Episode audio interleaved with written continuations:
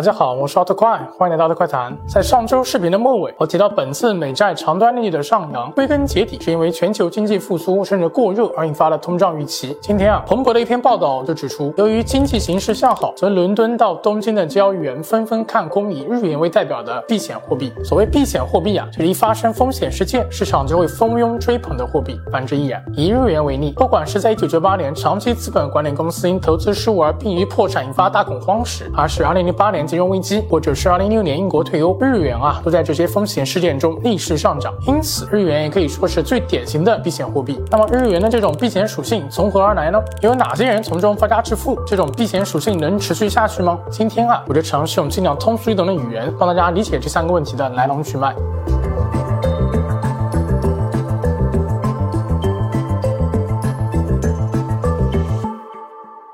日元的避险属性始于上世纪九十年代日本泡沫之后，但根源却在广场协议时。这里啊，首先要厘清一个市面上常见的误解，很多人认为日本失去的二十年是美国搞的。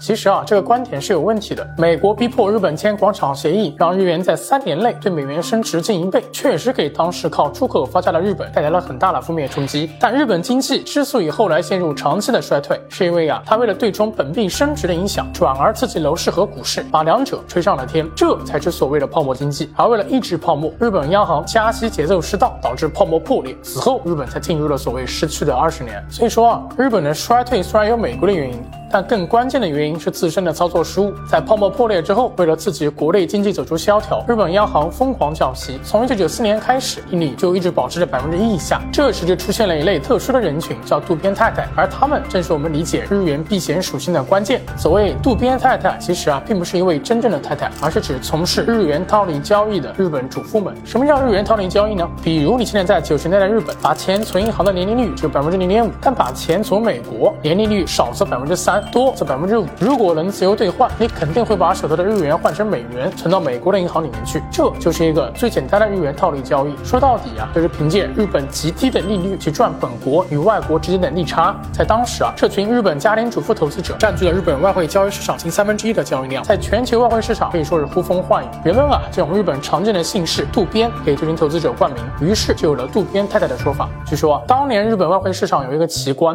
一到中午，市场行情一定会进入。一个拐点，大量资金同时进入或抽出。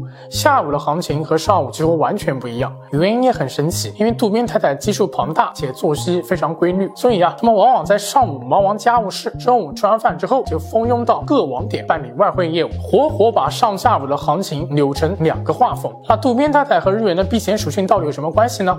下面就是关键。平时啊，渡边太太介入低息日元负债，投向高息的外币资产中赚利差，而一旦遇到风险事件，他们也会迅速的甩卖高息的外币资产，再把外币换回日元还债，导致日元升值，这就逐渐形成了日元一旦遇到风险事件就涨的避险货币属性。当然啊，除了低利率之外，高流动性也是促成日元避险属性的重要原因。什么意思？如果你把几百万元换成阿根廷比索投到阿根廷的银行里面去，结果眼看阿根廷一言不合又要违约了，你赶紧想把比索换回日元，但却发现无日元可换，或者日元汇率变得比你换出去时高得多，那。你呀也会亏得很惨，因此避险货币除了要利率低，还要流动性好，也就是你换出去换回来都得很方便。日元啊显然也满足这个条件。一方面，日元是全球储备货币之一，其在全球储备中的占比与英镑不相上下，最近两年啊还略高于英镑。另一方面，日本的外汇储备在全球长期名列前茅，直到二零六年才被我们国家超过，至今仍然是仅次于我国之后全球外储规模排第二的国家，流动性啊非常充裕。低利率与高流动性两点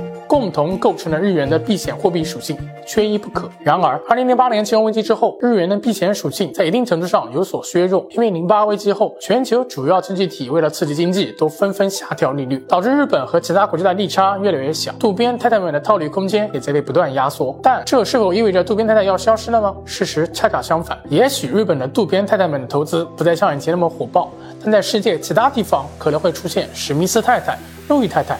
甘地太太等等，也就是说啊，渡边太太代表了跨境套利现象，或许将在全球范围内蔓延开。后危机时代，全球经济增长非常乏力，各主要经济体的政策利率也一路走低，而经济增长的乏力与宽松的货币政策，正是渡边太太们出道的催化剂。这也让越来越多人开始思考一个问题：是不是全球都要开始日本化了？所谓日本化呀，它指的不单单是渡边太太们的国际化，更是指日本的老龄化、低通胀、低增长的经济发展难题，可能将成为另一个席卷全球的流行病。联合国发布的世界人口展望预计，到二零五零年，全世界每六个人里面就有一个人超过六十五岁，而在欧洲和北美，这个数字变成了每四个人里面就有一个人在六十五岁以上。老龄化对经济带来的最大影响是劳动力市场的萎靡以及消费需求的下降，这从供给和需求两个方面都会压抑经济增长。虽然最近美、德、日等经济体的通胀预期开始抬头，但从绝对数字来看仍然不算高。未来十年的全球经济核心取决于主要国家能否逃离日本化的命运。